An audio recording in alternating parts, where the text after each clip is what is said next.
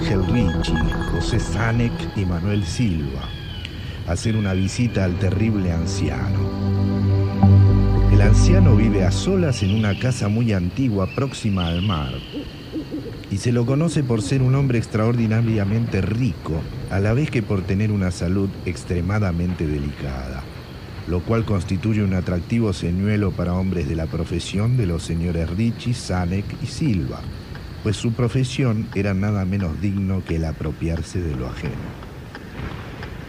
Los vecinos de Puerto Callarta dicen y piensan muchas cosas acerca del terrible anciano, cosas que generalmente le protegen de las atenciones de caballeros como Richie y sus colegas, a pesar de la casi absoluta certidumbre de que oculta una fortuna de incierta magnitud en algún rincón de su enmohecida y venerable mansión.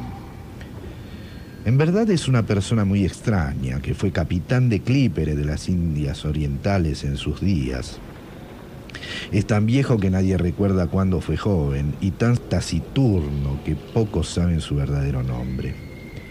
Entre los nudosos árboles del jardín delantero de su vieja y nada cuidada residencia, conserva una extraña colección de grandes piedras, singularmente agrupadas y pintadas de forma que semejan a los ídolos de algún lóbrego templo oriental. Semejante colección ahuyenta a la mayoría de los chiquillos que gustan burlarse de su barba y cabello largos y canosos, o romper las ventanas de pequeño marco de su vivienda con diabólicos proyectiles. Pero hay otras cosas que atemorizan a las gentes mayores y de talante curioso que en ocasiones se acercan a hurtadillas hasta la casa para escudriñar el interior a través de las vidrieras cubiertas de polvo. Estas gentes dicen que sobre la mesa de una desnuda habitación del piso bajo hay muchas botellas raras, cada una de las cuales tiene en su interior un trocito de plomo suspendido de una cuerda como si fuese un péndulo. Y dicen que el terrible anciano habla a las botellas, llamándolas por nombres, tales como Jack, Scarface, Long Tom, Spanish Joe, Peters y Mate Ellis. Y que siempre que habla a una botella el pendulito de plomo que lleva adentro emite unas vibraciones precisas a modo de respuesta. A quienes han visto al alto y enjuto terrible anciano en una de estas singulares conversaciones, no se les ocurre volver a verlo más. Pero Ángel Ricci, José Saneg y Manuel Silva no eran naturales de Puerto Callarta. Pertenecían a esa nueva y heterogénea estirpe extranjera que queda al margen del atractivo círculo de la vida y tradiciones haitianas. Y no vieron en el terrible anciano otra cosa que un viejo achacoso y prácticamente indefenso, que no podía andar sin la ayuda de su nudoso bastón y cuyas escuálidas manos temblaban de modo lastimoso. A su manera se compadecían mucho del solitario e impopular anciano, a quienes todos rehuían y a quien no había perro que no ladrase con especial virulencia.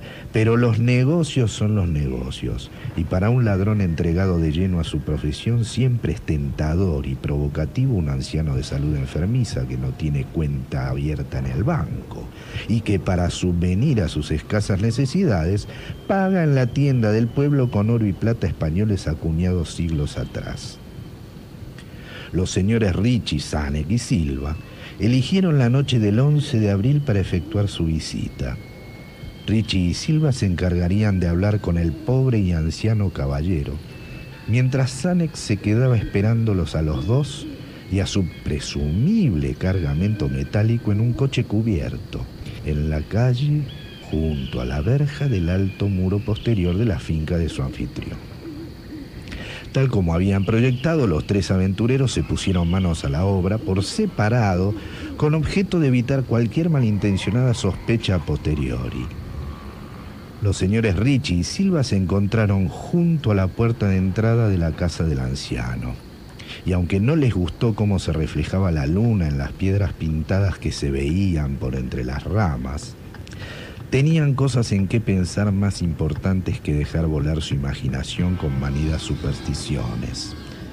Temían que fuese una tarea desagradable hacerle soltar la lengua al terrible anciano, para averiguar el paradero de su oro y plata, pues los viejos lobos marinos son particularmente testarudos y perversos. En cualquier caso se trataba de alguien muy anciano y endeble, y los señores Rich y Silva eran expertos en el arte de volver volubles a los tercos. Los gritos de un débil y más que venerable anciano no son difíciles de sofocar. Así que se acercaron hasta la única ventana alumbrada y escucharon cómo el terrible anciano hablaba en tono infantil a sus botellas con péndulos. Se pusieron sendas máscaras y llamaron a la descolorida puerta de roble.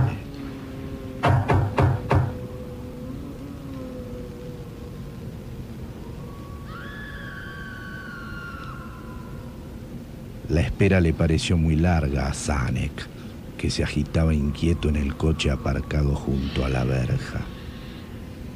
Era una persona más impresionable de lo normal y no le gustaron nada los espantosos gritos que había oído en la mansión momentos antes de la hora fijada para iniciar la operación. ¿No les había dicho a sus compañeros que trataran con el mayor cuidado al pobre viejo lobo de mar? Presa de los nervios observaba la estrecha puerta de roble en el alto muro de piedra cubierto de hiedra. No cesaba de consultar el reloj y se preguntaba por los motivos del retraso. ¿Habría muerto el anciano antes de revelar a dónde se ocultaba el tesoro? ¿Habría sido necesario proceder a un registro completo de la casa? A Zanek no le gustaba esperar tanto oscuras en semejante lugar. A pocos instantes escuchó el ruido de unas ligeras pisadas en el porche de la finca. Oyó como alguien manoseaba desmañadamente, aunque con suavidad, en el pestillo y vio cómo se abría la pesada puerta.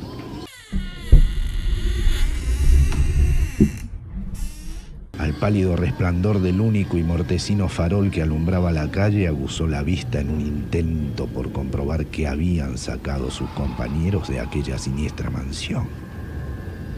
Pero no vio lo que esperaba.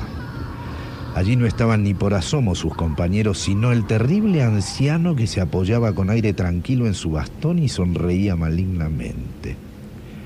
Sanek no se había fijado hasta entonces en el color de los ojos de aquel hombre. Ahora podía ver que eran amarillos. Las pequeñas cosas producen grandes conmociones en las ciudades provincianas.